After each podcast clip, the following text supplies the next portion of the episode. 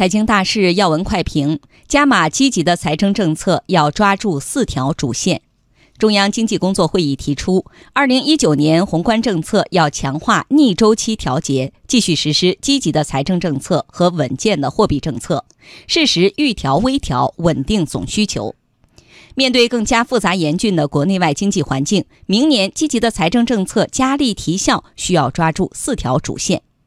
一是要做好减法。通过大规模减税降费，为企业和个人减轻负担。二零一九年，我国将实行普惠性减税和结构性减税相结合，重点减轻制造业和小微企业税收负担，支持实体经济发展。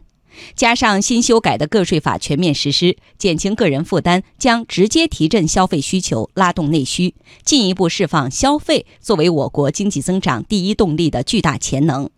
加码积极的财政政策，首要一条就是推进更为明显的减税降费。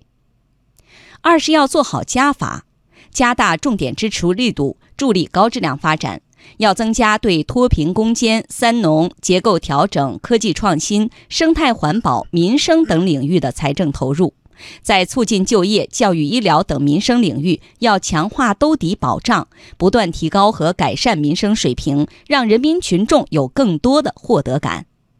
三是要做好防范和化解财政金融风险，重点是防范化解地方债务风险。